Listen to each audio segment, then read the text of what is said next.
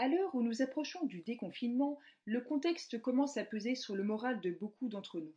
L'isolement, les difficultés liées au travail, la surexposition aux médias et aux réseaux sociaux, autant de facteurs qui peuvent être responsables de conséquences psychologiques comme le stress, l'anxiété, les troubles du sommeil ou même des dépressions.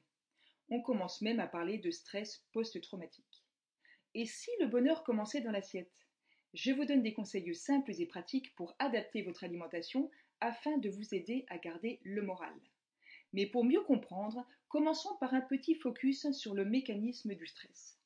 En cas de stress prolongé, le cortisol s'élève et s'accumule, perturbant le bon équilibre de nos neurotransmetteurs, la dopamine, notre starter, et la sérotonine, notre frein.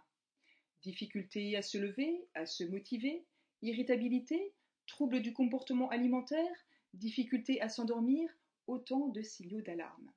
Alors, quelle assiette antidéprime? Voici quatre clés essentielles. La première, faites le plein de magnésium car c'est le minéral le plus sollicité en cas de stress chronique. Du chocolat, des oléagineux, des bananes, des légumineuses, des céréales complètes, et le cas échéant, optez pour une supplémentation en magnésium de qualité. Choisissez des sels de magnésium bien absorbés comme le bisglycinate ou le glycérophosphate de magnésium. Seconde clé, mangez des protéines au bon moment, c'est ce qu'on appelle la chrononutrition. Ce sont les protéines de notre alimentation qui nous fournissent les briques nécessaires à la fabrication de nos neurotransmetteurs. En pratique, un petit déjeuner protéiné, à l'anglaise, et une alimentation plus glucidique en fin de journée pour favoriser la sérénité. Troisième clé, huilez votre cerveau. Consommez des huiles de qualité, de colza, de noix ou des petits poissons gras. Enfin, quatrième clé, chouchoutez vos intestins, car savez-vous que 90% de notre sérotonine, l'hormone du bien-être, y est fabriquée? Bien entendu, n'oubliez pas l'activité physique, mais également des techniques de relaxation comme la cohérence cardiaque.